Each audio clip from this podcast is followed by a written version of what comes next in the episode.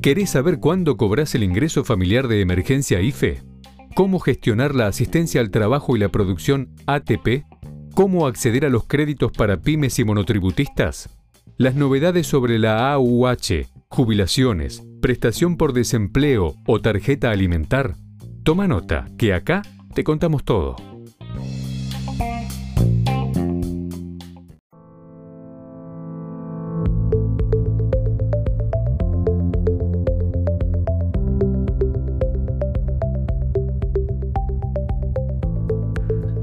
El ingreso familiar de emergencia del IFE llegó a su fin y desde las distintas esferas del gobierno anticiparon que evalúan algún tipo de nueva asistencia más focalizada y todo apuntaría al sector joven. Por eso, desde BAE Negocios estamos en contacto con el ministro de Desarrollo Social, Daniel Arroyo, quien nos va a poder precisar en qué instancia se encuentra. Buenos días, ministros. Gracias por el contacto. Mi nombre es Eduardo Mejías, desde BAE Negocios.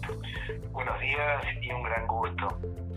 Bien, ministros, repasamos el punto final del IFE, el bono de 10 mil pesos que se lanzó para atenuar el impacto de la pandemia. Se confirmó que no continuará, sino más bien que se, va, se estudia acentuar en otros programas de asistencia para de alguna forma compensarlo. En primera instancia, y como depende de su cartera, queríamos saber si el reemplazo va a ser de la mano del potencial inclusión joven y de ser así, cuándo sería su articulación o cómo sería su articulación el Estado no se corre, el ingreso familiar de emergencia ha cubierto 9 millones de argentinos en el marco de la emergencia económica. Una parte han conseguido trabajo, han logrado reinsertarse y otra parte no. Y ahí es donde vamos a trabajar fuertemente, trabajamos fuertemente para sostener una situación, para que el Estado acompañe el reingreso al mundo laboral. Y hay dos sectores claramente en situación crítica. Los jóvenes, jóvenes de 18 a 29 años, y las personas que se han quedado sin ingreso porque se quedaron sin trabajo o porque les bajó mucho el ingreso. El jardinero que tenía 10 casas y ahora tiene 5, la persona que se emplea doméstica que perdió un número de horas y le complicó. Esos dos grupos son los que vamos a fortalecer.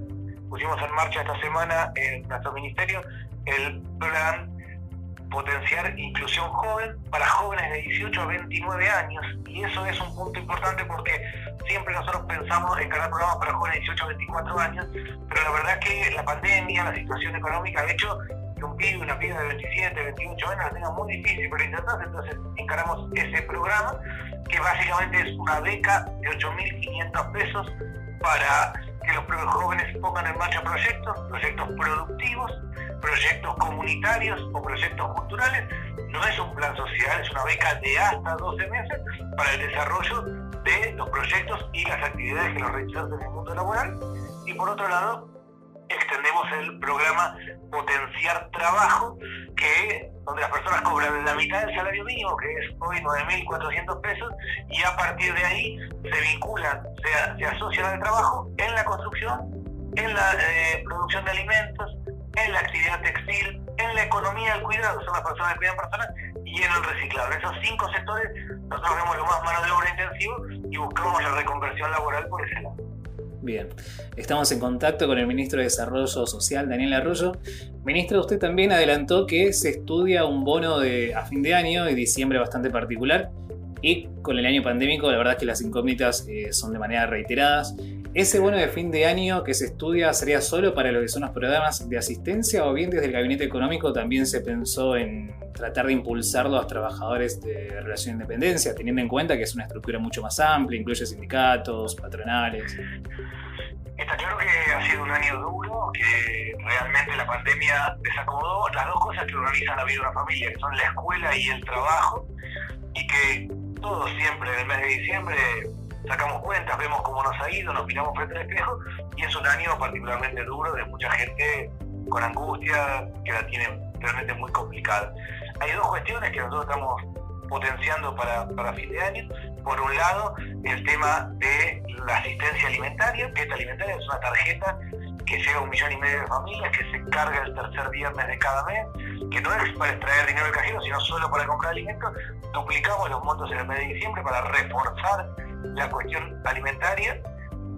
Reforzamos también lo que tiene que ver con los comedores y los merenderos, hay cerca de 3.000 comedores y merenderos que acompañamos permanentemente y que reforzamos la asistencia por ese lado. Y junto con eso evaluamos distintas alternativas por el tema de los bonos. Está claro, problemas de ingresos, se están evaluando distintas alternativas de bonos de fin. Y se pensó dentro del gabinete económico en la posibilidad de extenderlo también a que son eh, trabajadores de relación de dependencia o eso todavía no está, no se tocó. No, no hay, no hay, no hay nada definido aún, se están evaluando distintas alternativas. Lo que está claro es que hay una parte importante yo diría poco más de 3 millones de personas con problemas serios de ingreso, con dificultades de verdad en torno de cómo reinsertarse. Si la pandemia generó nueva pobreza, sectores que no son pobres por problemas de vivienda, sino de trabajo, y ahí es donde tenemos que enfocarnos fuertemente. La tarjeta alimentaria, usted me decía que se va a asignar un monto, un saldo doble para lo que es diciembre.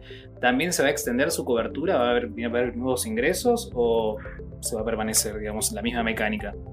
La tarjeta alimentaria, eh, es un padrón que trabaja sobre tres ejes. Las madres con chicos menores de 6 años, las mujeres a partir del tercer mes de embarazo y las personas con discapacidad que tienen asignación. Originalmente cuando la pusimos en marcha corrimos el padrón del mes de diciembre del año pasado.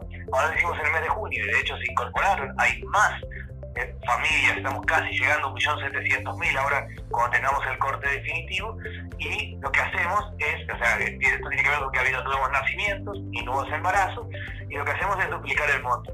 Duplicar el monto significa dos cosas. Por un lado, que la tarjeta para las madres que tienen chicos de 6 años pasa de 4.000 a 8.000 pesos en diciembre, va a ser de 8.000 pesos en diciembre y para los que tienen dos o más hijos va a ser de 6.000 pasar a 12.000 en el mes de diciembre.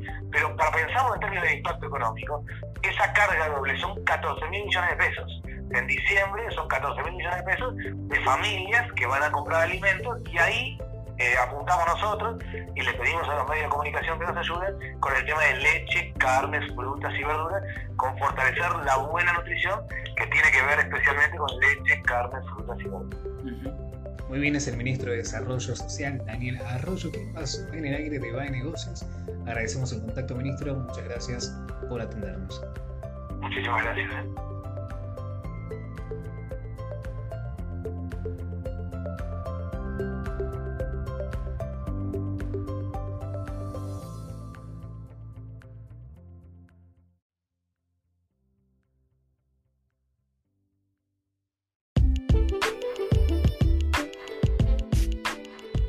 Nos vemos en el próximo podcast. Mientras tanto, mantenete actualizado. Lee baenegocios.com. La información económica, financiera y política contada por especialistas.